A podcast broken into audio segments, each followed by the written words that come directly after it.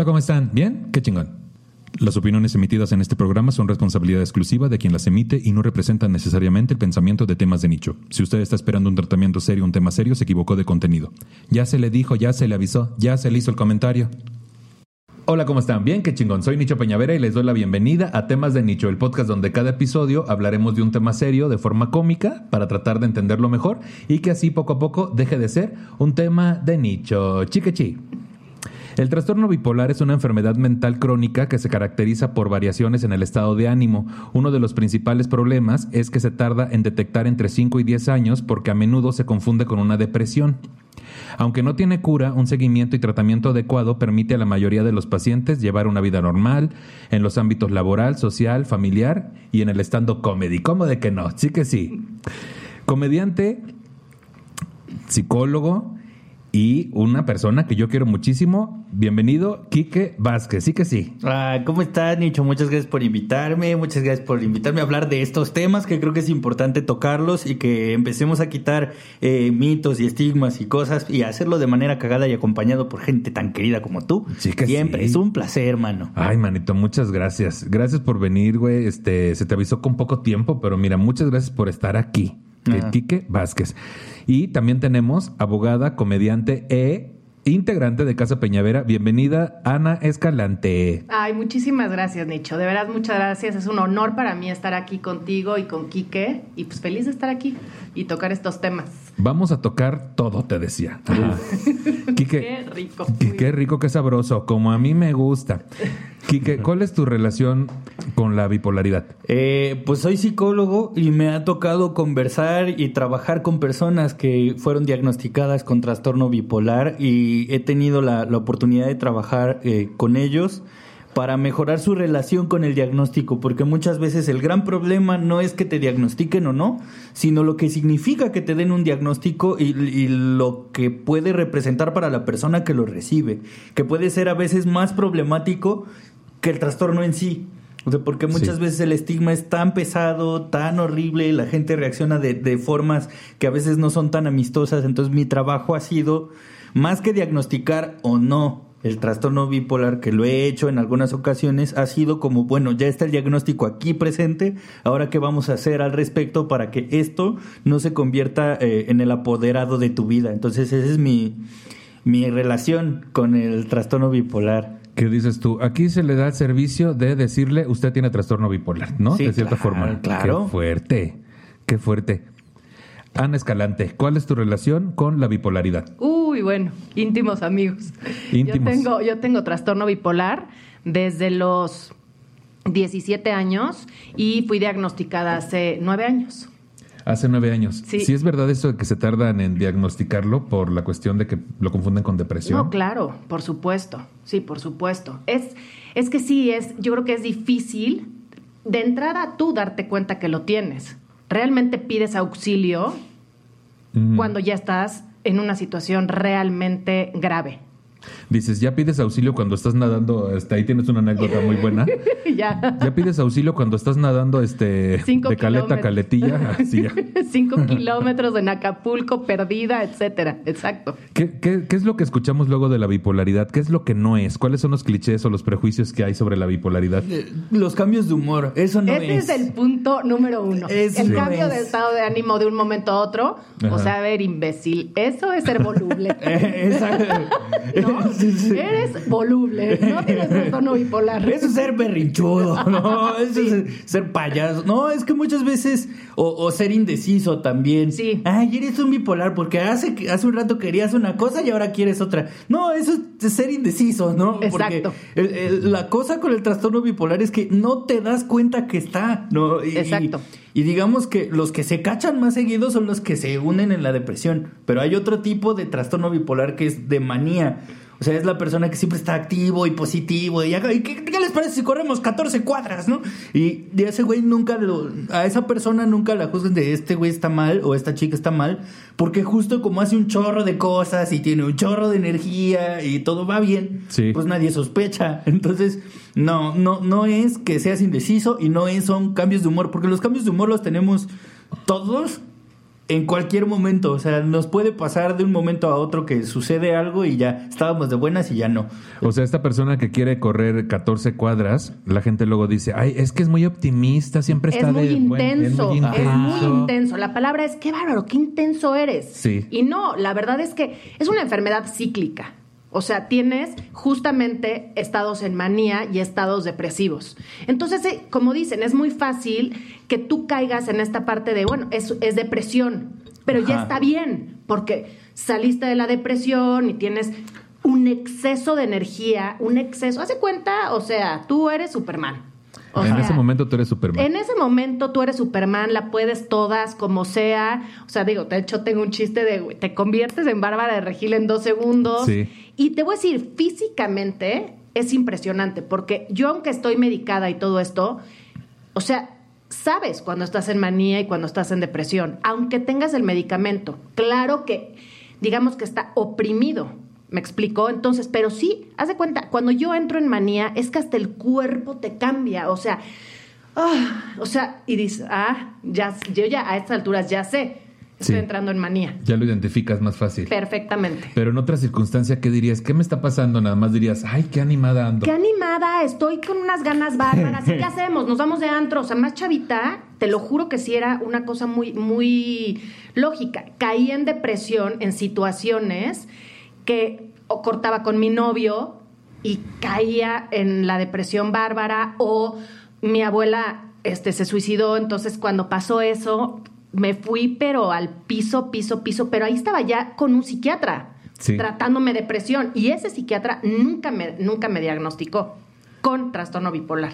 Eh, no lo había detectado. Bueno, pero al menos tuviste novio alguna Exacto. vez. Ay, sí. No Al ¿no? menos le tocó a él el estado de manía. Mira, ahí le tocó. Imagínate qué bien. Fíjate, la manía para la cuestión sexual ya me imagino. Ahorita nos Uf. cuentas, así ya. Ahorita nos cuentas todo con detalle. Así ya súper mal.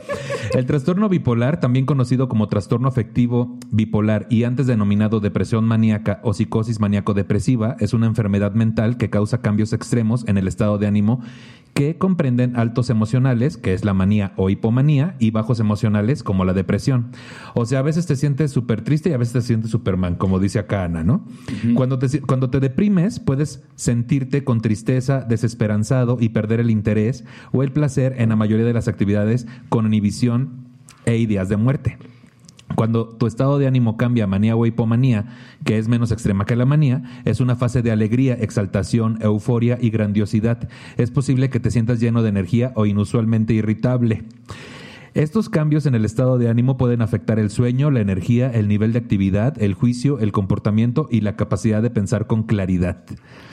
Estos son como Es que im- imagínate que la persona que entra en manía se da un grapazo así de la nada, ¿no? Como Ay, es, entra en- duele bastante, ¿no? Cuando Sí, te das cuando te grapas un dedo dices, ¡ay! Qué no". pendejo, y ni, ni se agarraron bien las hojas. Y entonces te da como este ¡ah! y así te qued- se te quedan los cables pegados. Entonces es bien difícil porque ha, ha habido casos de personas que, que, que, eh, que están acompañadas del trastorno bipolar que cuando están en la etapa de manía no recuerdan lo que pasó mientras estaban en ese estado de manía. Órale. Entonces de repente como que se les vuelve a pegar el cable y es como ¿qué pasó? ¿Cómo llegué justo aquí? eso, justo, porque sí tienes etapas, Nicho, o sea que se te olvidan las cosas. Ajá. Sí la tienes.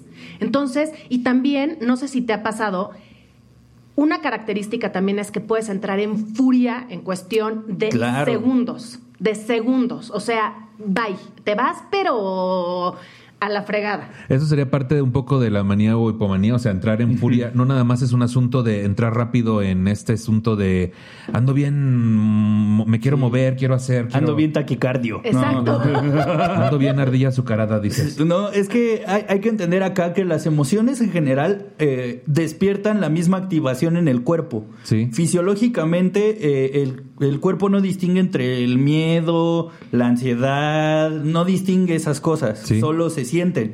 Entonces, digamos que cuando una persona está en estado de manía, está hipersensible a los estímulos que suceden. Entonces, si pasa algo que te hace enojar tantito, pero estás en estado de manía, es como ¡pum! O sea, se ve como. Lo Se maximizas. ma- ajá.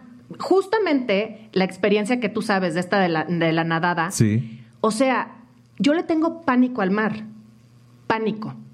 Y es ponerte en la orillita, ¿me entiendes? Es decir, o sea, entrené y todo lo que quieras, pero ¿por qué no venzo el miedo y voy a nadar, en serio, nadé cinco kilómetros de playa y cacos a la, a la otra playa. O sea, fueron cinco, pero perdida, o sea, me perdí me perdí en algún momento, pero es esta cosa de, de, llegar a tu límite, es este, esta parte de yo puedo y no pasa nada y, y cómo, y, pero estás nadando y te da terror porque de veras era un pánico, pero lo haces, o sea, y cuando estás, yo le llamo, yo le llamo mal llamado seguramente, estado de sobriedad, ¿me entiendes? o sea, yo me voy para esa época y digo, ¿en qué estaba pensando? o sea, pero pues, o sea, estás maníaco totalmente.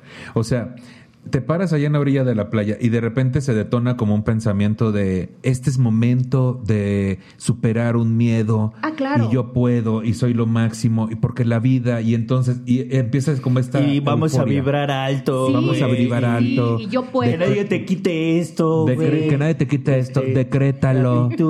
el universo va a conspirar. Exacto, yo doña chingona. Es que es eso sí hay prieta que fea. hay, que, hay prieta que fea este, sí, sí, sí me imagino que ha de ser, o sea, que, que yo creo que todos los seres humanos en algún momento hemos sentido como esta pequeña euforia.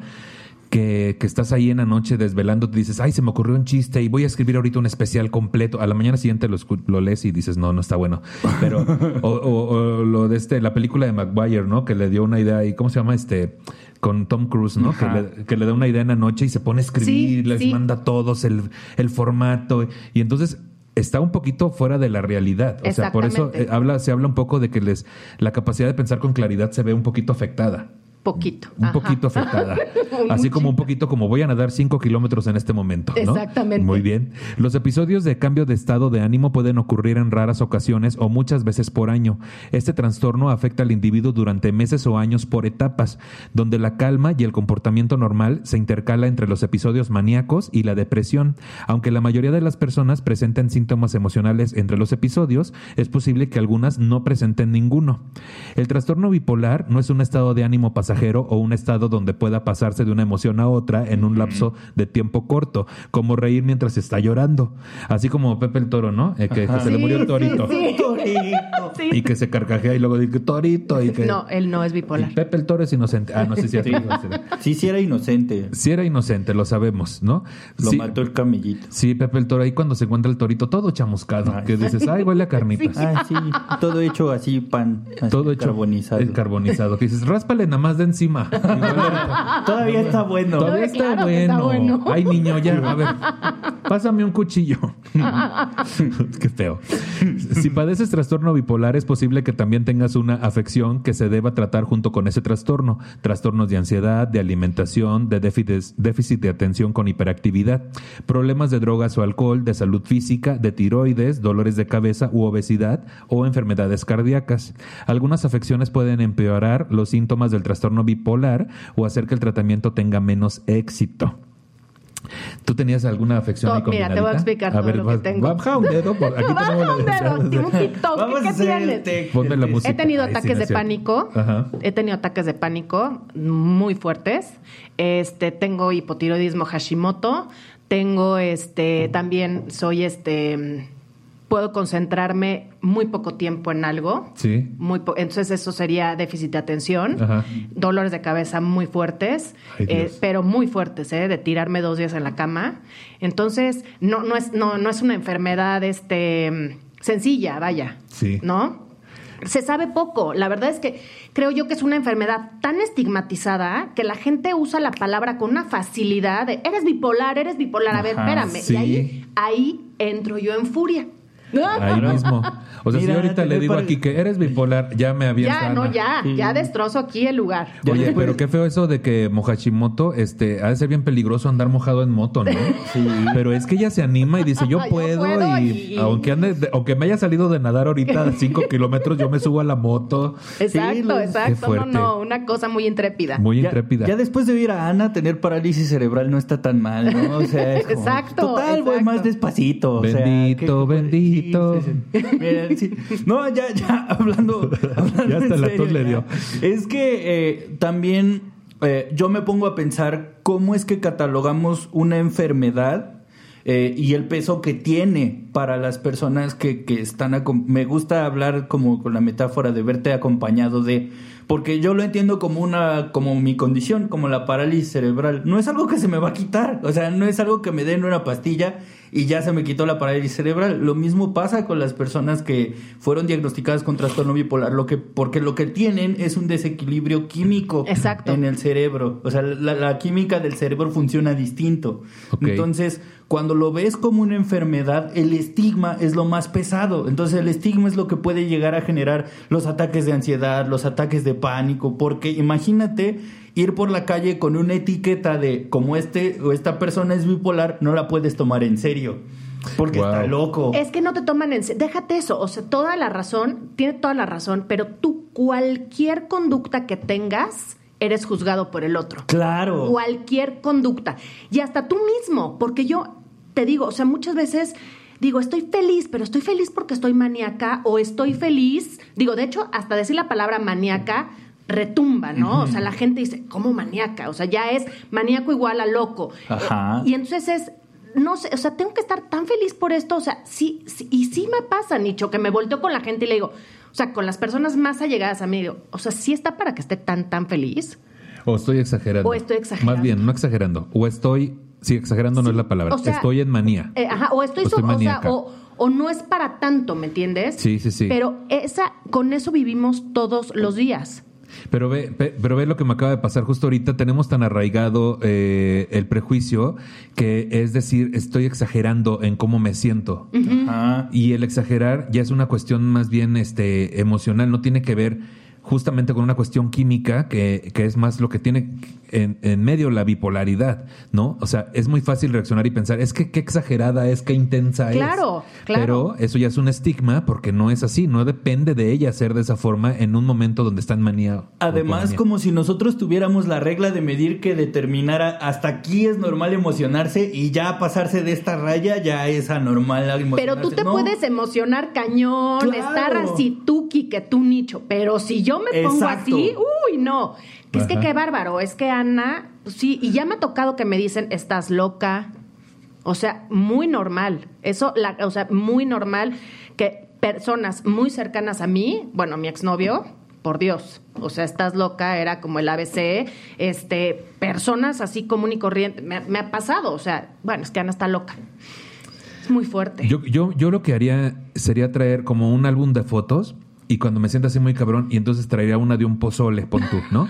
Y diría, ay, Ah, sí, sí, sí, vale, sí estoy, es que no estoy en manía, sí estoy, este, ya vi el pozole, ya me di cuenta. Exacto, exacto. O que traes ahí que, que, que, que, pilines, ¿no? De diferentes tamaños. A ver, vamos. El grado, vamos a ver el grado. Vamos a ver el grado de manía que traigo. No, sí estoy bien manía ah, porque este es el de mi ex y no estaba tan chido. Así, sí, estoy en manía. Más bien, más bien el de mi ex estoy en depresión, el de otro.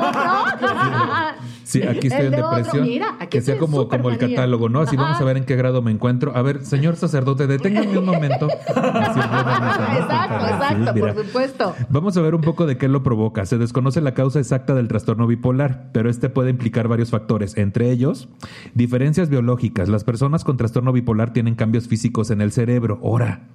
Ora, mana. Hacen su dieta keto, te decía, ¿no?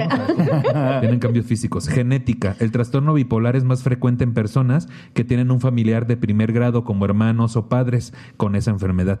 Los factores que pueden aumentar el riesgo de padecer trastorno bipolar o que pueden actuar como desencadenantes del primer episodio son periodos de mucho estrés, como la muerte de un ser querido u otras experiencias traumáticas o el abuso de alcohol o de las drogas.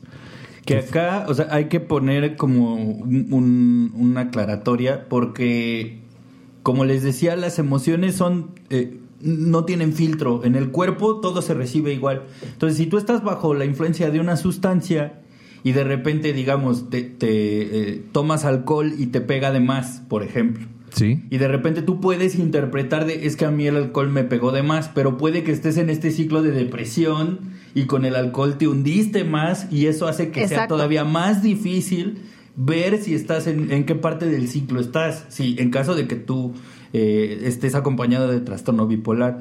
Entonces, eh, el uso de las drogas eh, sí puede desencadenar el trastorno bipolar, pero no es que lo desencadene, es que quizá acentúa como los estadios cíclicos que decía Ana, porque digamos que como yo lo entiendo, y ya tú me dirás si está bien o no, o sea, la manera de que yo tengo de entenderla, es como una espiral. O sea, empieza como circulitos chiquitos y se van haciendo así, se van haciendo así, y llega un momento en que los estados de manía duran un chorro, pero también los estados de depresión duran un chorro. Entonces, si tú desde el inicio estás como en esto de, de las sustancias, la que sea, lo que puedes estar haciendo es como empezar a hacer más grande la espiral y hacer más difícil el diagnóstico, que en muchos casos ayuda. Es que mira, el trastorno bipolar, o sea, hay, hay el trastorno 1 y 2. Sí. Entonces, justo lo que está diciendo Kike ahorita es que el 1 tienes estados, los cíclicos, o sea, la manía dura mucho más tiempo, pero estamos hablando de meses en manía. Tú sabes, físicamente, meses en manía. Tú sabes lo que es estar meses. Imagínate, en este estado de yo soy una fregona, yo puedo hay gente que se sale de sus trabajos porque dice, mi jefe es un imbécil, no, no, no sabe nada, yo sé que puedo. Entonces, pasan cosas muy fuertes en esos seis meses. O, digo, estoy diciendo seis meses por decir, pero son periodos largos. Y luego viene la depresión. Entonces, obviamente, traes la consecuencia de todo lo que pasaste en manía. Porque en manía tienes toda la energía, tienes todo. Y, y estás de verdad muy acelerado. Entonces, cuando entras en depresión, ya vienes cargando emocionalmente y químicamente ya un estado verdaderamente en agotamiento. Entonces, no duermes. O sea, sí está bien complicado. La mía no es de manía ni depresión de estado de digamos de lapsos grandes. Generalmente mi manía dura menos que la depresión. Yo tiendo más a la depresión que a la manía. Ay, pues yo tiendo más este, ay, qué fuerte. Ahorita es donde toda la gente empieza a decir, y todavía no entramos a los síntomas, pero es donde toda la gente empieza a decir, ¿será que yo tengo bipolaridad? ¿No? Es aquí donde la gente, porque dicen, yo mandé a la chingada a mi jefe. Sí, mana, pero fue porque este no te pagó los toppers, no seas llevada, tampoco no seas payasa. Y justo, perdón, nada más, lo que dijo Quique de las drogas y el alcohol, por supuesto, porque el alcohol de por sí es depresivo, en la cruda. Que la gente piensa que por ser desinhibidor y todo eso, piensan que es un estimulante, ¿no? De cierta forma. Porque dicen, ay, me pone bien. Sí, güey, pero es un, es un depresivo. Exactamente. Entonces, yo tenía unas crudas que... Ay, ahorita te cuento de una... Ah, pero tú dices de... No, no, no, una cruda pero bárbara. Entonces, por eso es que hoy en día, desde hace muchísimos años, la verdad, tomo poco. Sí, por lo mismo. Bueno, y ni hablar de las drogas. Gracias a Dios, nunca, eh, nunca he probado una sola droga. Nunca. Mm. Más que las de la farmacia, ¿no? Pero... Más que las de ahí sí, mira, ¿qué te digo? De ahí sí, mira, tengo mi dealer. ya. Mira, les voy a leer unos comentarios del público que me mandaron previamente a la grabación de este episodio. Dice, eh, eh, su Instagram es Iván dos gallegos y dice, en una boda me tocó ir con los fotógrafos, la novia era bipolar, la vimos desde deprimida, feliz, enojada, triste, al punto que mejor dieron, eh, le dieron su medicamento y, oh sorpresa, se lo tomó acompañado de una cerveza. Se la pasó tomando con los papás, los papás pidieron, se la pasó tomando, los papás nos pidieron que no dijéramos nada al novio o su familia. Todo esto pasó mientras se arreglaba y las fotos del video de la casa en la iglesia, ella estaba muy, pero muy feliz, ¿no? Porque pues ahí estaba pues bastante, ¿qué dices tú?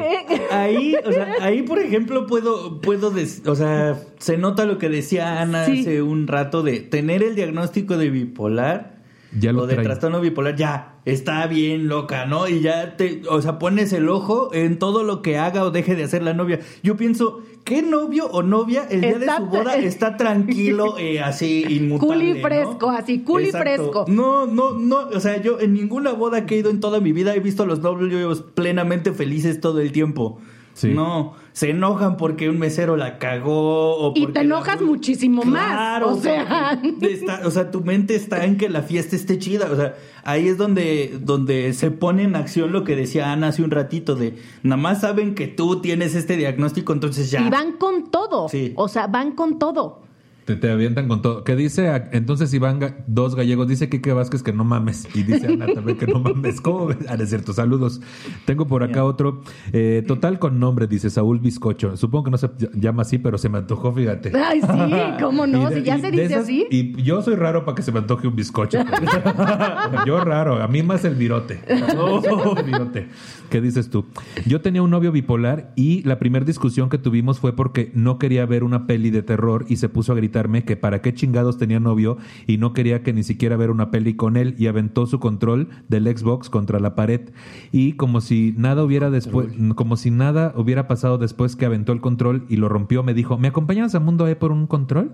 Y nos tomamos un café en la plaza, quedó bien chida, este después de la remodelación que le hicieron, este, ya platicándome. Sí, Y ya, E no, es no, no sabes qué padre puedes, está. este, Deberías Ay, ir a ¿en dónde conocer. resanaron tu este pared? segmento Porque fue pagado ve- por Mundo E, ¿no? Así ya, Mundo E ya se debe estar cayendo. Ah, no es cierto, saludos este, Mundo E, al señor E. Ay, pensaba que era de él, ¿no? Este, y yo así de what y me asusté y me fui. Ya después mi hermana me explicó que es bipolar y había dejado su tratamiento una semana antes de que me conociera.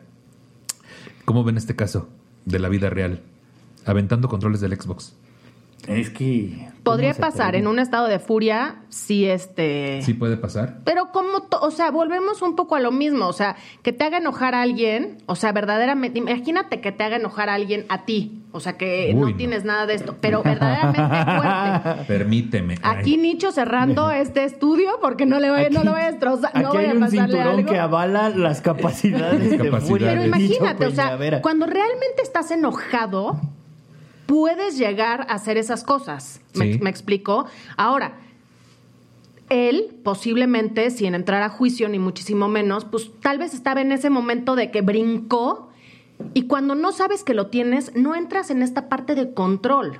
Sí. ¿Me explico? Sí. En ese momento te dejas ir. Te dejas ir y pues ya Te dejas ir cual gorda en tobogán, o sea, Mira, dice acá, literal hoy la esposa de mi primo hizo un Facebook Live donde mi primo se llevó a su hija porque la esposa estaba teniendo un episodio y se puso mal y dijo que mi primo la golpeó cuando nada que ver. Y en el live los... es- discúlpenme, créanme que no leo mal. Lo que pasa es que la forma de redactar que ves Es de la gente, estoy tomando como cinco ideas diferentes de tres historias y este y es- y una parte está en inglés, otra en francés y la otra en náhuatl, te decía. Y se puso mal y dijo que mi primo la golpeó. Pero nada que ver. La- le dijeron, por favor, vete a dormir. Él no te hizo nada, se portó como un caballero. Ay, ya, esas palabras de Ay. por Dios, tu historia. Este, luego la chava empezó, es que ustedes no saben, pero todo era, todo era en su cabeza. Luego le llam- me llama a mí, por favor, dile a mi primo, a tu primo que me devuelva a mi hija. Y yo así de ya, ya vete a dormir. Luego se puso toda histérica conmigo, le colgué. No sé si te sirva, no. No. No me Nada más sirvió, faltó maná. así, ¡que pase, desgraciado! No me, no me sirvió, mana. Lo que pasa es que es de que no te entendí nada. Pero mira, Es de que, pero mira, la Rosa de Guadalupe está interesada en contactarte para su próximo capítulo de este se- me secuestraron en pleno live a mi hija. mira, sin juzgar esta parte, obviamente volvemos a, a lo mismo del juicio. de lo mal que escribe. Ay, no, sí. ajá, qué mal escribes. A ver si lo puedes volver a poner. No. Lo que sí es una parte bien delicada es la familia. El Sí. que, el que viva, o sea, el que conviva con la persona enferma, como cualquier otra enfermedad. Sí. Como cualquier otra que convive con que tiene cáncer, diabetes, etcétera. Es complicadísimo, me imagino. Sí. ¿Me entiendes? Entonces, pues sí, si no estás medicado y si no estás atendido, o sea, es una enfermedad que Kike nos podría decir. O sea, yo voy cada 15 días al psiquiatra, mira, puede pasar lo que sea, ¿ves? Pero yo dejo de comer si quieres dos semanas que mal no me haría, y, pero, Ay, voy al, pero voy al psiquiatra, ¿me entiendes? Voy. Entonces, medicinas, este, terapia, es, es como cualquier enfermedad. Sí, que tiene que tratarse, que eso es lo que la gente luego no entiende. Dice, yo solito voy a poder, ¿no? Eh, Imagínate. Mira, vamos a ver un poco los síntomas, ¿no? Que más que los síntomas, quisiera entender como alguna terminología, manía, hipomanía, periodo mixto, episodio depresivo mayor. O sea, son cosas que la gente tal vez le servirían para entender mejor la enfermedad, ¿no? Para entender mejor la bipolaridad es importante comprender qué es manía, hipomanía y episodio. Lo, lo que acabo de decir igual, pero aquí lo leí. Aquí en un pequeño Es que tú resumen. ya vas- Una síntesis. que dices tú, ay, mira, lo estoy haciendo muy bien. Vamos a entrar a estos temas. Primero vamos a explicar la manía. Las personas que se encuentran en un episodio maníaco pueden estar eufóricas, irritables y o suspicaces, con un incremento en sus actividades y cualidades tanto físicas como mentales. Las facultades sociales se ven disminuidas y las ideas poco prácticas suelen llevar a indiscreciones tanto financieras como amorosas. En la fase maníaca se puede presentar exaltación del estado de ánimo, aumento de las actividades orientadas hacia metas, delirios de grandeza, creencias falsas en habilidades especiales. Si los contradicen suelen enfadarse y volverse paranoicos, pensar que el mundo está en su contra. Ideas fugaces o pensamiento acelerado, enfadarse por cualquier cosa, autoestima alta, menor necesidad de dormir, agitación, verborrea, incremento en actividad involuntaria, es decir, caminar de un lado a otro o, o torcerse las manos, inquietud excesiva, aumento involuntario del peso, bajo control del temperamento, patrón de comportamiento irresponsable, hostilidad, aumento en actividad dirigida al plano social o sexual, compromiso excesivo y dañino en actividades placenteras que tienen un gran potencial de producir consecuencias dolorosas como andar en la fiesta, tener múltiples compañeros sexuales, consumir alcohol y otras drogas, creencias falsas, delirios místicos y otros, alucinaciones. O sea, si de repente es de que, ay, vi la película de Jóvenes Brujas, ¿no? Que la acabo de ver. Este, que no la, no la nada más pinta para bueno, pero al final te deja ahí todo pendejo. Este, y dices tú, ay, yo podría hacer brujería, a mí se me hace que yo tengo ese poder y entonces, y si investigo, este, o sea, cuestiones como místicas, como de superpoderes, como de, van de la mano también de la... Sí, sí, claro. Tiene, tiene, tiene más que ver con las facultades que te que tienes tú, o sea, con ideas de, de lo que eres capaz, de lo que creías que eras capaz antes y ahora ya eres como adquiriste una epifanía y ahora tienes como el superpoder. No tiene tanto que ver como con investigar y clavarte con un tema, sino con la noción que tienes de ti mismo a partir de lo que investigaste, pues. Y es un estado de activación cañón. O sea, entras como en estado avatar, pues. Pero, Exacto. O, has visto, eh, es una es una comparación muy fea, muy fea, pero es como una metáfora. Échatela, mira, como ya cuando has visto como cuando un perro está tras una presa, pero es como tu perro doméstico que conoces, que, que responde a, tu, a su nombre y todo, pero ve a una presa y desconoce todo. Ajá, Hazte de cuenta que ese es el estado de manía de, ¿y ahora qué vamos a hacer? O sea, se te olvida todo y te centras en esa cosa que está en tu cabeza y le das, o sea, le das hasta el fondo. O sea, todo tu conocimiento previo y tu, tu experimentación previa sobre algún asunto vale madre. Si de repente dices, ¿puedo volar? Te vale madre que en algún momento lo intentaste, brincaste de un árbol, te caíste. Exacto. La y gravedad. Te voy a decir, no tiene que ser tanto o sea, la manifestación puede ser física o simplemente mental. O sea, que puedas hacer una locura física, o sea, de no, yo puedo de aquí irme caminando a mi casa. Sí, o sea, no hay problema y yo puedo, todo Acapulco, déjate la bahía, o sea, todo no, o sea, puede ser físico o simplemente mental, ¿me explico? O sea, yo puedo entonces escribir una rutina de stand-up en tres días y va a ser una fregonería y dejo mi... es que van las consecuencias. Dejo mi trabajo porque voy a hacer, me voy a meter en esto, tres días sin dormir, sin hacer, sin nada, que si te pones a ver, pues no le estás afectando a nadie ya tomé mi taller de stand-up, ya puedo renunciar a mi, a mi empresa. Ya, ya, ya, ya, ya. puedo vivir de esto. En dos semanas me hablan de Comedy Central, en tres de Netflix. Exacto. Voy a, voy a hacer un podcast y me van a, a hacer un podcast sobre temas de nicho. Así ya. no va a haber mucha gente, nadie, nadie se va a molestar, no voy a pisar ningún callo, voy a hacer lo máximo. Sí, exacto. Exacto, pon tú, haz de cuenta. ¿Qué dices, no? Entonces, este, voy a tomarme esta agua. Así ya. Cosas o sea, que la gente no se quede con la idea de que estás eufórico, o sea, sí puedes estar, pero también es puede ser para adentro, ¿me explico? Mm. Ay, luego para adentro está padre Exacto, sí, sí, sí. Este, este, pedo de lo de, de de repente entrar en conductas que te van a eh, pues vas a generar consecuencias, van a producir consecuencias dolorosas, como eso de andar de fiesta en exceso de drogas o muchos compañeros sexuales como que también eso lo tiene mucho en la mente la gente cuando, cuando escucha de un bipolar, ¿no? De que, ay, pues se, entusiasma y coge con todo mundo, ¿no? Ajá. ¿Cuál, ¿Cuál es su opinión de eso? De que tenga muchos compañeros sexuales de repente o le valga madre o no sé. Pues eh, es que yo, yo diría que es como la manía hablando. O sea, realmente, como no, como, como decías hace rato, todos los conocimientos previos que tú tenías, todo lo que sabías, en ese momento vale gorro porque la, la sensación por lo que dice ahí es yo las puedo todas. O sea, a mí no me va a pasar nada. lo que es un hecho es que necesitas dopamina. Sí. Y lo hemos Y hablado condones, nosotros en, y y en condones, forma de parecer. pito. Sí, sí, Entonces, lo que sí es una... eh, necesita tu cuerpo, así como para algunas personas necesita azúcar, el, ay, yo necesito un chocolatito. Pues tú necesitas, tu cuerpo está necesitado de la dopamina que tú normalmente generas en cierto nivel, no Quique, o sea, lo, Sí. lo que, pero yo no la estoy, yo no la tengo. Entonces, una de las formas Ah. más rápidas de, de tenerla es en la forma sexual. Entonces, ¿por qué? Por eso mismo, los que tenemos trastorno bipolar somos sumamente sexuales. Ay, Ana. Mira, tiene, tiene sus ventajas. Tiene sus ventajas. Tiene Ana. sus Ah, ah, ventajas. dice, Ana, a mí no me van a decir de tamaños, colores y sabores, cabrones. A mí no me van a andar dando pinches cursos. No, fíjate que no.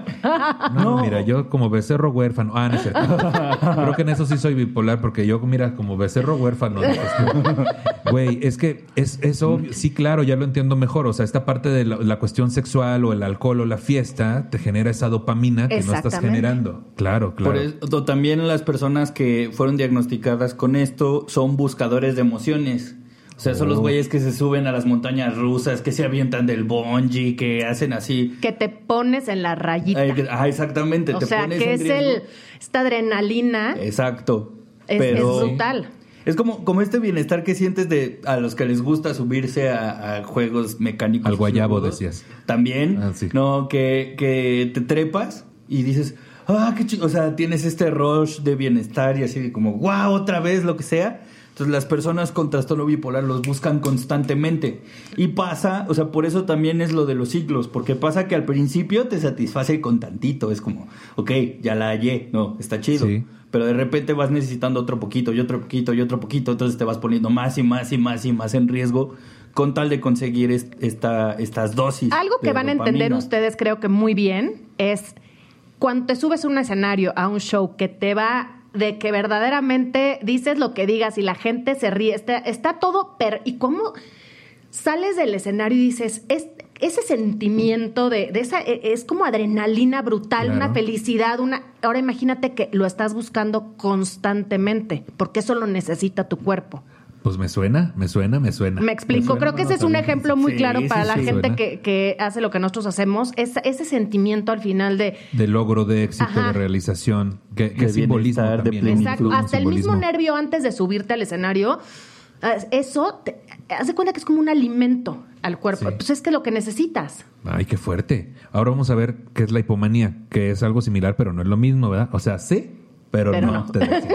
La hipomanía es generalmente un episodio destructivo menor que la manía y las personas que se encuentran en este episodio usualmente experimentan los síntomas de la manía en menor grado o menos síntomas. La duración es regularmente menor que la manía. Este es considerado como un periodo artístico del desorden, que se caracteriza por una gran cantidad de ideas, un pensamiento extremadamente ingenioso y un incremento en la energía. El periodo mixto, con el contexto del trastorno bipolar, los periodos mixtos son aquellos en los cuales la manía y la depresión clínica ocurren simultáneamente. Los episodios mixtos suelen ser los más volátiles dentro del estado bipolar, debido a que los estados pueden ser activados o desencadenados de forma rápida y simple.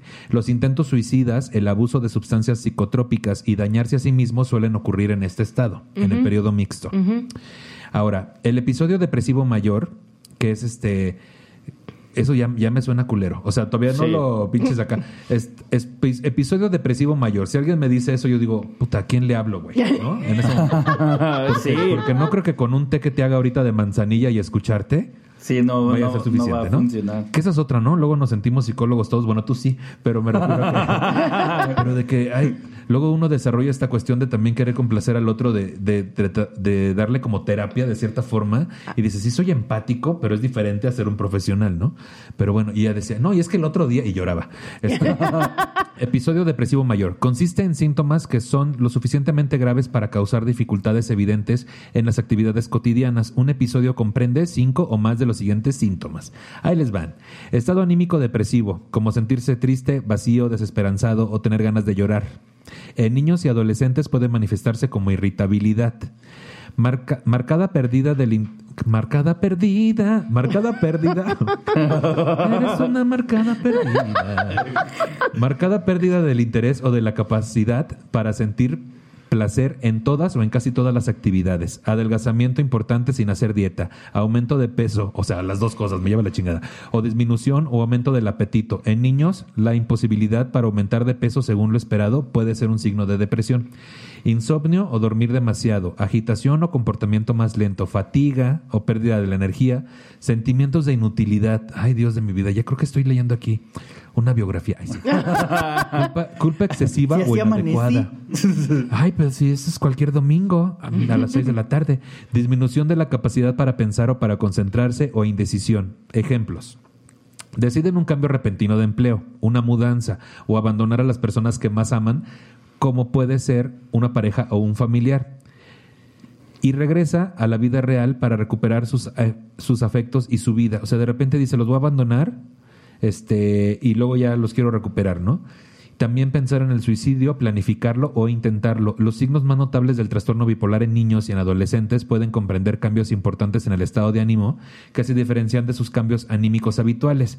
Si bien el trastorno bipolar puede aparecer a cualquier edad, generalmente la, diagnos- la diag- la diagnostican en la adolescencia o poco después de los 20 años. Los síntomas pueden variar de una persona a otra y pueden cambiar con el paso del tiempo. Existen distintos tipos de trastorno bipolar y de trastornos relacionados. Estos pueden consistir en o hipomanía y depresión. Ahora, acá es, es importante aclarar que lo que leíste eh, generalmente es la razón por la cual confunden eh, el trastorno bipolar con depresión. Porque sí existen, pero en el mismo nombre lo dice, es un episodio, es un Sí. momento, porque la depresión mayor eh, es un estado así como el que leíste, pero mínimo de seis meses sostenido.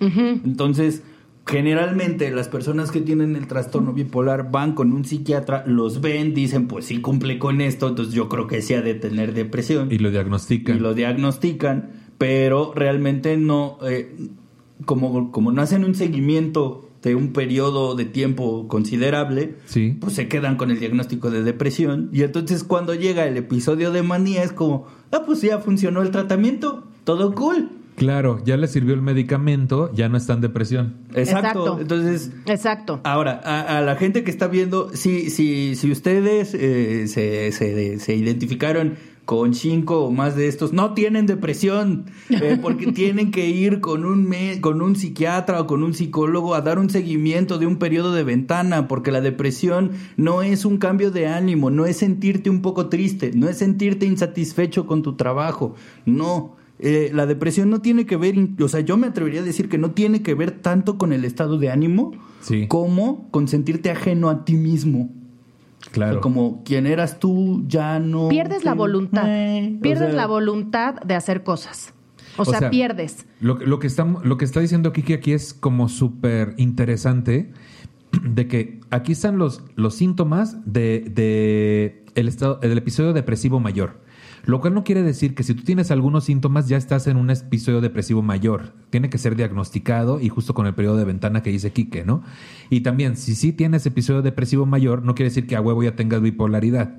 Exacto. Y también, si te diagnostican que lo que únicamente que lo que tienes es episodio depresivo mayor, te dan un tratamiento y después ya andas bien, pero casualmente estás en manía o hipomanía y no lo detectan, ahí también es una razón para preocuparse. O sea, todo esto tiene su lógica, ¿no? Claro, O sea, y claro. creo que todo tiene que ver con que luego no le dedicamos el suficiente tiempo a que alguien nos diagnostique, ¿no? O no le invertimos a eso tampoco. Claro, claro. Se nos hace innecesario, qué y- fuerte. ¿Y, cuál, y cuál es la. eh, lo- o sea, la forma de saber que necesitas un diagnóstico no es que tengas estas cosas, sino que esto esté impidiendo que puedas vivir tu vida de una manera tranquila, que puedas llevar a cabo tu, tu forma de vida sin preocupaciones. Porque Sí. cuando ya se mete en la mayoría de las áreas de tu vida, ahí sí es algo de preocuparse. Porque si tienes los ítems, pero tú estás tranquilo y vives bien y tus amigos, tu familia y todo cool, pues de qué te preocupas. La cosa no es que tengas estas, est- estos síntomas, es que Ah, ya te- estos- ahora ya eh, te escucho bien, te decía. ¿Eh? Ah, ya te escuché mejor. eh, la cosa es que, que tengas esto y que se esté metiendo en las áreas de tu vida y que ya no puedas eh, llevar tu vida de manera tranquila o bien. Es, yo así justamente fue como caí con el psiquiatra. Justamente así. Cuando yo ya tenía yo ya pensamientos suicidas, Ajá. que es, es fuerte, pero las cosas se dicen, se tienen que Claro, hablar así. claro. O sea, porque hay que. No sé si es la palabra correcta, pero hay que normalizar hablar del suicidio. Es algo Claro. que pasa, es algo que pasa y, y antes, en la, en, hace años, es, si se suicidaba alguien es no digas, no, o sea, a ver, esta persona tenía estos problemas y este y la mejor forma de, o sea, la mejor forma de, de ayudarlo es ayudarlo a salir adelante de esto, ¿no? Y de acuerdo a esa experiencia también tomar qué es lo que sucedió. Hay mucha información, pero la gente no quiere recurrir a ella tampoco. Exacto. Este, digo, yo afortunadamente nunca me ha pasado. Ay, sí. pero, pero vaya, también he tenido en algún momento, y lo he contado algunas veces, de que sí empiezan a entrar ideas en tu cabeza, ¿no? Pero definitivamente no se comparan con lo que una persona con trastorno bipolar sufre en ese sentido, porque es un riesgo eh, que si no se atiende puede Te voy a decir lo que es lo que es una maravilla de esto. La verdad, o sea, yo tengo con esta enfermedad desde los 17 años. Estuve en depresiones durisísimas, he tenido varias, varias eh, importantes. Entonces, el día que yo tomé las medicinas que me ayudaron con esta enfermedad, yo me acuerdo que mi psiquiatra me dijo, Ana, por favor, dame tiempo. O sea, porque no fue la primera medicina la que me Sí, funcionó. claro. O sea, me dio una medicina que a mucha gente le funciona y me daba unas taquicardias, lo cual me generaba ansiedad, entonces me la quitó, me metió, pero fueron realmente, o sea, fue un periodo muy corto. Te estoy hablando de, o sea, la primera medicina a los tres días que le dije, ya no puedo más de la taquicardia, me dijo que la vamos a cambiar. Se habrá tardado un mes en ver la medicina Sí. y de verdad, si tomas las medicinas, o sea, si sigues las indicaciones como cualquier otra enfermedad, te tomas las medicinas, vas al psiquiatra, porque también esa es la otra, te quieres sacar dinero, porque también es una profesión, y el psicólogo igual, que están sumamente estigmatizadas. Sí, el prejuicio de... O sea, unos, los doctores están estigmatizados en ese aspecto, ¿me entiendes? Porque cómo te quieren sacar dinero, no sé qué. Bueno, pues no, es la, es la atención que tienes que ir. Entonces vas al psiquiatra, te cuidas, duermes, no tomas mucho, no te drogas. O sea, eso sí definitivamente es, yo diría, no hacerlo. Justo, y, y acá estás tocando un, un punto bien importante, la diferencia de eh, cómo está funcionando el diagnóstico para la gente. Porque cuando el diagnóstico se usa para estigmatizar, resulta en un obstáculo más que en una ayuda, pero cuando el diagnóstico funciona para tomar medidas y para tomar agencia de tu propia situación, es cuando tú dices, ok, puedo convivir con esto, puedo vivir con esto, esto no se va a Perfectamente. apoderar, a apoderar de mi vida, yo sé qué puedo hacer y qué no. O, o puedes tomar medidas de, yo sé en qué contextos eh, el trastorno bipolar va a tomar en las riendas y en qué momentos no, o con qué personas, o con qué sustancias. Exacto. O sea, ya cuando el, cuando el diagnóstico te sirve para aclarar un poco de qué era lo que te había venido pasando y qué cosas puedes hacer para como ponerle un límite al, al trastorno, entonces ya es más fácil eh, poder vivir de una manera más tranquila. Y normal. Sin ese estigma, exacto. Exacto, y normal. Ok, mira acá nos dice hechicería punto botánica, así se llama Uf. ella. Uf. Así No, se no, apellida. no. Qué, qué bonito nombre, hechicería. Ajá. Te decía. Yo tuve un profesor en la universidad que es bipolar, nos trataba de la fregada y rompía nuestras maquetas y nadie pasaba su materia, hasta que agredió físicamente a un alumno y se le hizo una carta a la dirección de la facultad y pues ahí sigue enseñando. Se creía el arquitecto más chingón del mundo. Esto pues también puede pasar, ¿no? Porque aparte agregado Claro. a eso hay gente que también pues es una cuestión también de una enfermedad, pero hay gente que también es culera, ¿no? O sea, dices Sí. tú, Ajá, exacto. porque luego romantizamos mucho la idea, ¿no? De que de, bajo cierta enfermedad o, o discapacidad o no, manito, también. Sí, de claro. que dices, este, este, o de la homosexualidad también. Así Sí. es cierto. O de, o de, a ver, ¿tú qué tienes? No, claro, Este, generalizamos en ah. esa. Es que una persona que tiene esto es así. A ver, espérame. O sea, ya, Sí, sí, ya sí. a todo el grupo lo Sí, estigmatizan. Lo estigmatizas. Sí. Mira, vamos a ver aquí, en pocas palabras, los tipos de trastorno bipolar. El trastorno bipolar 1 es que ha sufrido al menos un episodio maníaco, que puede estar precedido o seguido de un episodio hipomaníaco o un episodio depresivo mayor. La bipolaridad tipo 2 ha sufrido al menos un episodio depresivo mayor y como mínimo un episodio hipomaníaco, pero nunca tuviste un episodio maníaco. eh, a ver. Maníaco, sí, del Sí. primero, digamos, más Sí, fuerte. Más fuerte. Solo ajá, un episodio depresivo mayor y un hipomaníaco, pero nunca tuviste uno maníaco, tal cual. El, el trastorno bipolar 2 no es una forma más leve de trastorno bipolar 1, sino un diagnóstico diferente.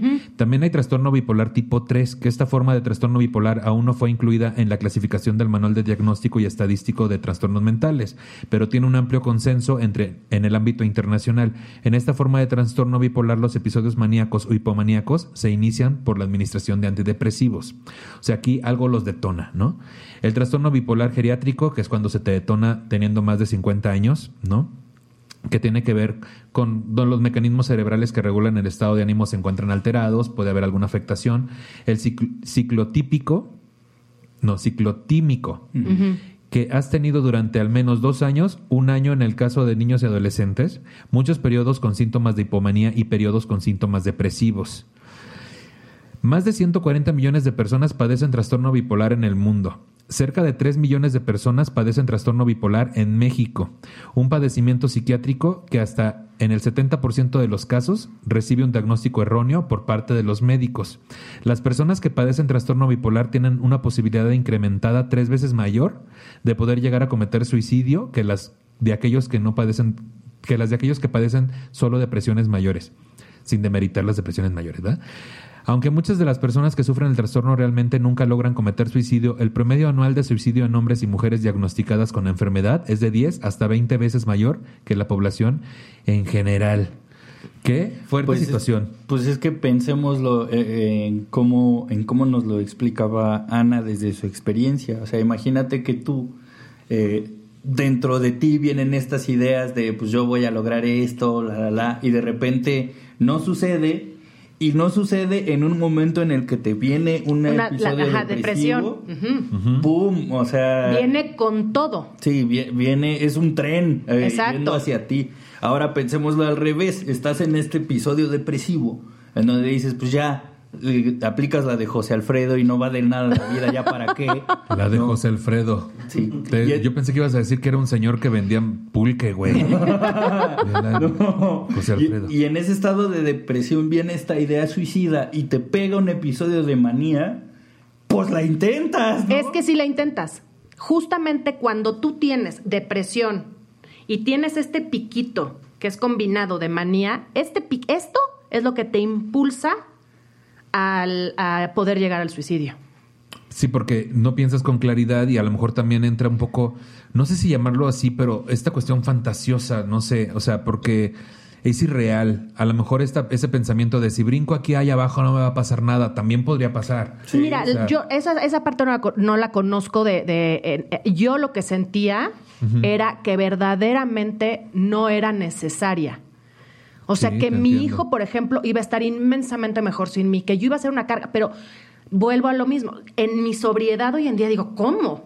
Pero cuando estás ahí adentro, no te sabría yo explicar exactamente qué, pero lo crees genuinamente. Estoy haciéndole un daño estando aquí. Sí, y además eh, es peligroso porque estando dentro de, de, esta habitación del trastorno bipolar, no hay evidencia que sostenga lo contrario. O sea, para tus ojos, por más evidencia que te quieran poner enfrente, no hay forma, bueno, eh, en la experiencia de las personas con las que he conversado, sí. es muy difícil eh, que digan, no, pero tú lograste esto, pero aquí está esta persona, pero la, la, la.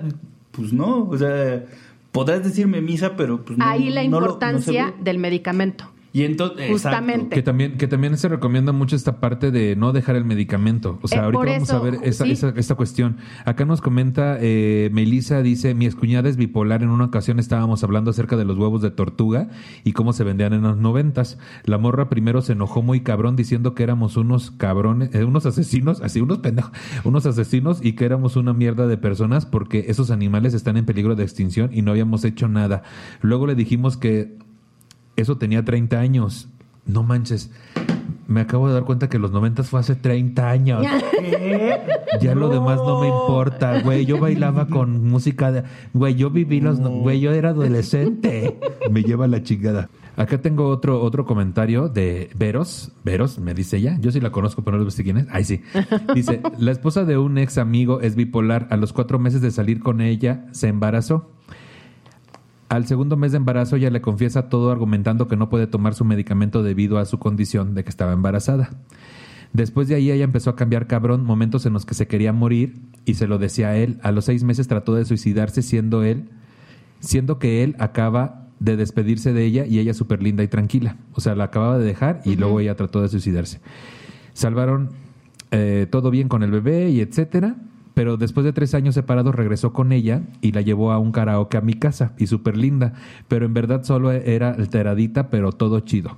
Y nos dijo que que si podía cantar una canción en el karaoke. Y la canción que cantó traía una frase de que quiero que te viole un somalí y te decida y a sus hijos se le- y, y- y a sus hijos te dé de comida. ¿Qué? Quiero que te viole un somalí y te decida y a sus hijos les dé de comida. Algo así, Veros, gracias, pero no estoy entendiendo. Es un exitazo de flans. Exacto. Y, y mientras la cantaba era otra per- mientras la cantaba era otra persona siendo sincera nos sacó mucho de onda esa es una anécdota este pues yo am, primero voy buscan en Google la canción porque me urge Ajá. Este, está un poquito Sí. agresiva y Me urge segundo chasamearla. Hay que chasamearla Exacto. a ver quiero que te me comas. Vamos a buscar la letra en Google. Así. Vamos a buscar la letra en Google. Acá tengo a Jessica Borunda que dice, una amiga a quien conocí en un club rotario era diagnosticada como, bipolaridad, como bipolar, muy linda, muy inteligente y muy servicial. Se ofreció a ayudarme en un proyecto que yo estaba gestionando. Traía súper buenas ideas, ya había trabajado antes con ella y era muy buena sacando el trabajo duro y la logística. Quedamos de vernos en su casa para organizar unas cosas y cuando llegué nunca me abrió la puerta. No me contestaba el teléfono, me asusté pensando que le había pasado algo. Vi que su carro estaba en la cochera. Hasta que me abrió su mamá, ya tenía más de 10 minutos afuera. La señora me pidió que me retirara y que después mi amiga me marcaba. Ya platicando después con ella, me pidió disculpas por dejarme plantada y me dijo que esa mañana le había dado un episodio depresivo. No se levantó de la cama en todo el día. No había querido comer, su mamá la estuvo intentando ayudar para que me pudiera recibir hasta que la convenció, hasta que se convenció de que no iba a poder. Eh, me causa mucho shock imaginarla completamente inmóvil en su cama, ya que yo la conocía bien y es alguien súper movida, alegre y que siempre buscaba la manera de sacar a uno adelante. Ay, gracias Jessica. Este, hay, hay una serie ahí, ¿no? Ahorita Esta serie es ¿Cómo se Llore llama? en el minuto, pero no sé cómo llore. que sale esta, este, Anne Hathaway. eh, Anne Hath- Hathaway. Hathaway. Eh, Anne Ha- Anne- yo soy re bueno para los nombres. ¿Hay Tupperware? Anne Hathaway. Esa, esa, esa serie es durísima. Está buena, está en Amazon, pero está en Amazon, ¿verdad? ¿Cómo se llama? Pero la, es Modern el capítulo 4. Ajá. Modern Modern, Love, Love. y es el capítulo 4. El capítulo 4 justo habla de una persona que tiene bipolaridad. Ay, qué fuerte. Bueno, ahora les voy a leer unas cosillas que ayudan, que son muy importantes. No existe una forma de prevenir el trastorno bipolar, sin embargo, recibir un tratamiento tan pronto aparecen los primeros signos de un trastorno de salud mental puede ayudar a evitar que el trastorno bipolar u otras enfermedades de salud mental empeoren. Prestar atención a las señales de advertencia, tratar los síntomas de forma temprana puede evitar que los episodios empeoren.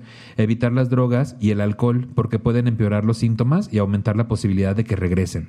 Tomar tus medicamentos exactamente como se te indicó, se te está di y di, di.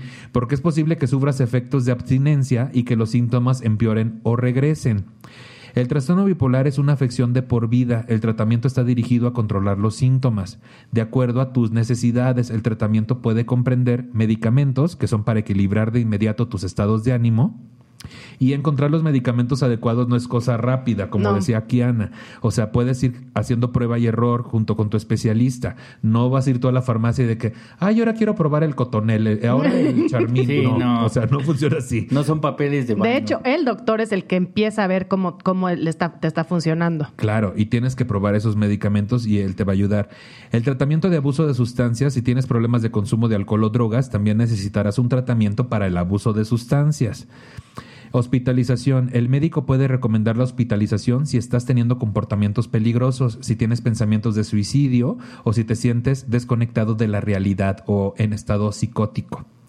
Psicoterapia. La psicoterapia es parte fundamental del tratamiento para el trastorno bipolar y puede realizarse en forma individual, familiar o grupal, porque también obviamente la gente que está a tu alrededor Pues, imagínate. apoyo para entender de qué se trata. Es que mira, y para que por lo menos no te digan, échale ganas. Sí. Que no te digan échale ganas. Sí, que si vendieran frasquitos de ganas, todo el mundo estaría sano. Exacto, Ay, cómo échale quisiera ganas. que mira. te vendieran medio kilo de ganas. la psicoeducación, obtener información sobre el trastorno bipolar puede ayudarlos a ti y a tus seres queridos a comprender esta enfermedad. Afrontar el trastorno bipolar puede ser un desafío. A continuación, algunas estrategias que te pueden ayudarte. Informarte acerca del trastorno bipolar. Aprender sobre la afección que padeces puede darte las herramientas necesarias y motivarte para continuar con un plan de tratamiento y reconocer los cambios de estado de ánimo. Ayuda a educar a tu familia y a tus amigos sobre lo que afrontas. Mantente concentrado en tus objetivos. Aprender a controlar el trastorno bipolar puede llevar tiempo. Mantente motivado, teniendo presentes tus objetivos y recordándote que puedes comenzar a hacer lo posible para reparar relaciones dañadas y el resto de los problemas causados por los cambios de estado de ánimo. O sea, también es es un poco como los 12 pasos, ¿no? Que dentro de eso está reconciliarte con la gente a la que tú sientes que le hiciste daño pero en esta situación no es por, por una cuestión de alcoholismo, sino de que, que el alcoholismo también es una enfermedad. Claro, claro. Sino que por una cuestión donde tú tal vez en algún estado dentro de tu bipolaridad en algún episodio le hayas hecho daño a alguien, ¿no? Creo que eso también de reducir culpas puede ayudar mucho.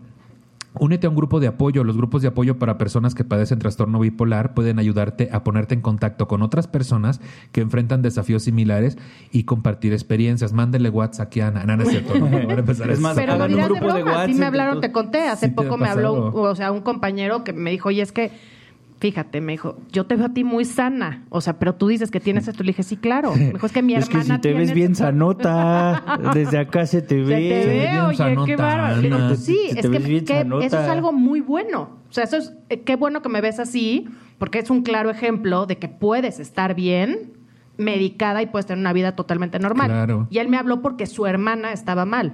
Claro, sí. Eh, también hay que, o sea, justo como en cualquier otra enfermedad o trastorno, hay que, hay que buscar más gente que lo esté padeciendo y, se, y empezarlo, no, no, o sea, no, no que se esfume de inmediato, pero sí es padre sentirte acompañado que no eres el único que lo tiene. Claro. ¿no? En- encuentra medios saludables, investiga formas saludables de canalizar tu energía como pasatiempos, ejercicio físico y actividades recreativas, lo cual también ayuda porque es obvio que puedes tener ansiedad dentro de este otro trastorno, ¿no? Aprender formas de relajarte, de controlar el estrés, el yoga, el tai chi, los masajes. ¡Ay, qué sabrosos los masajes! Uy. Ay, no, no.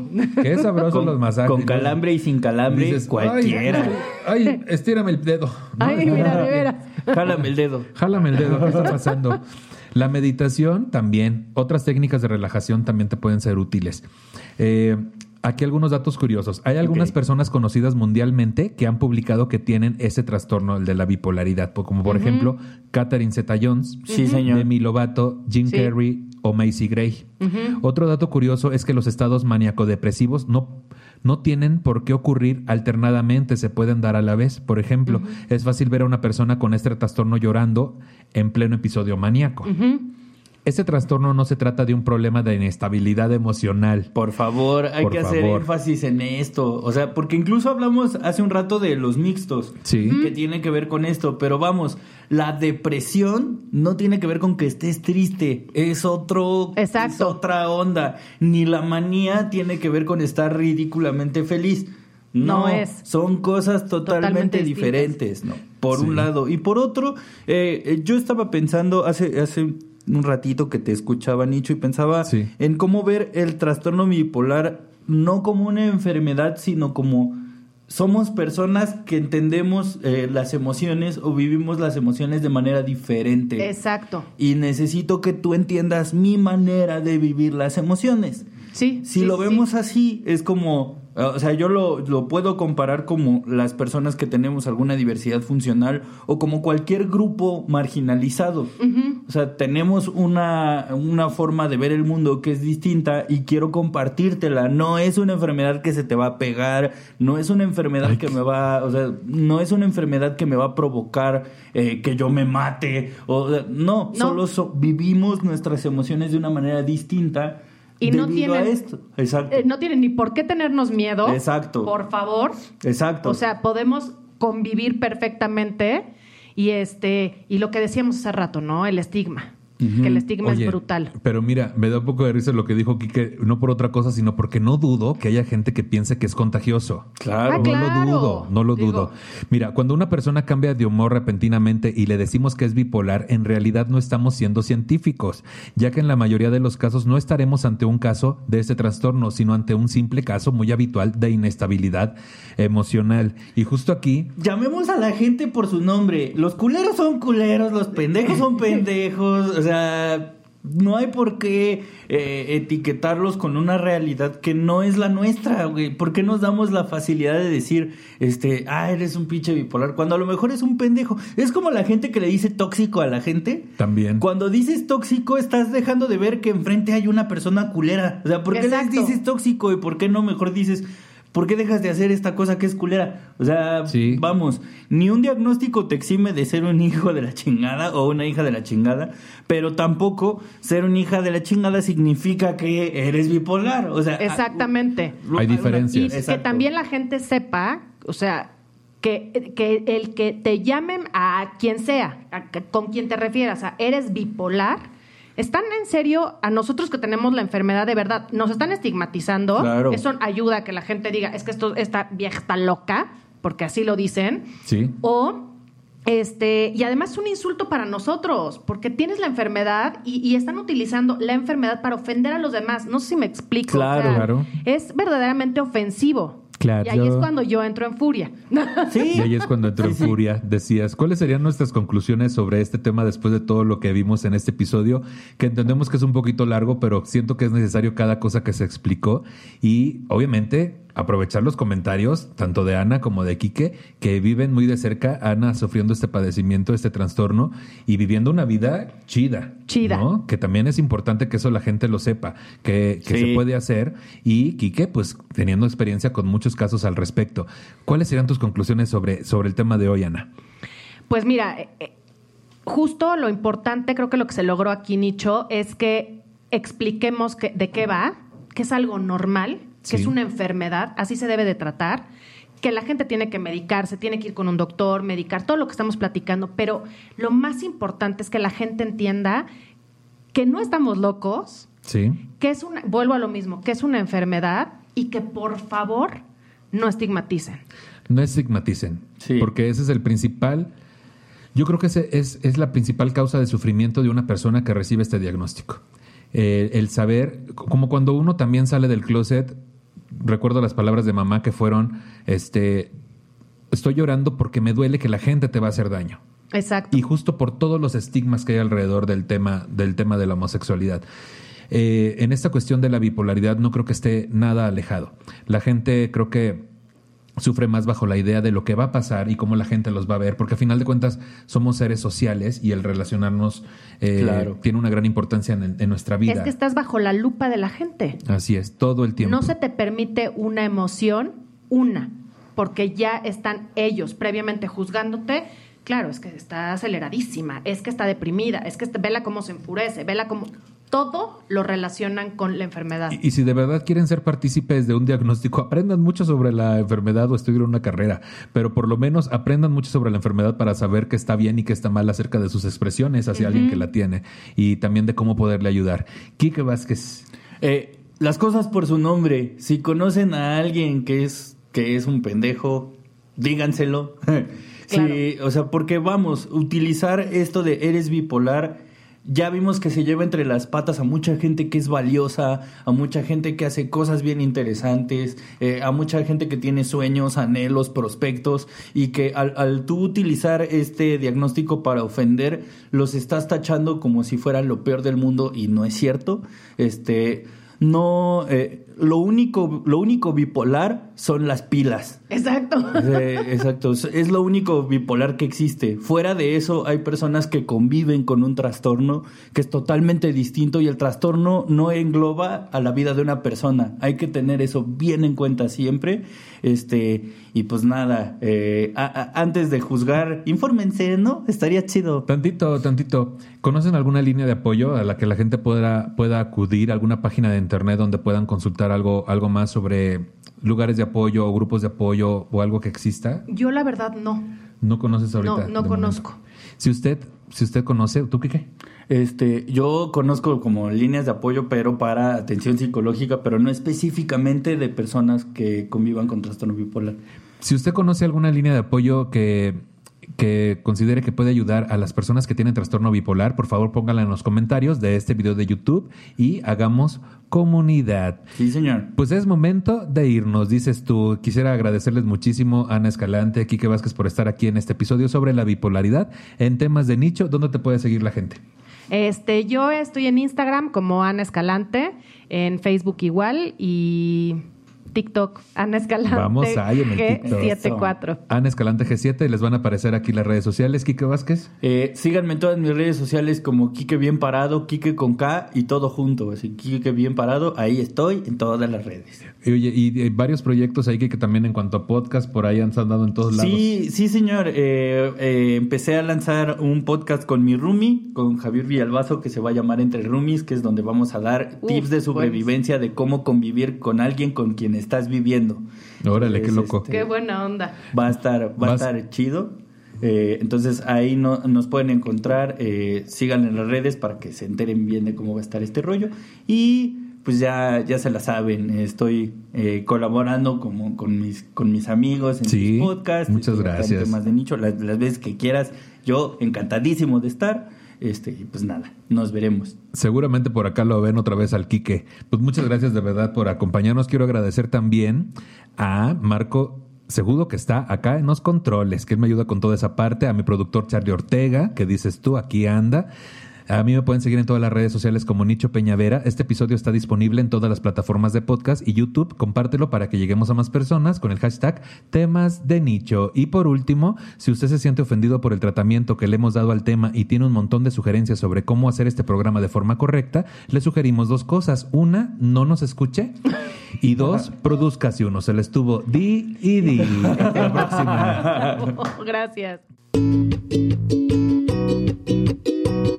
Sí.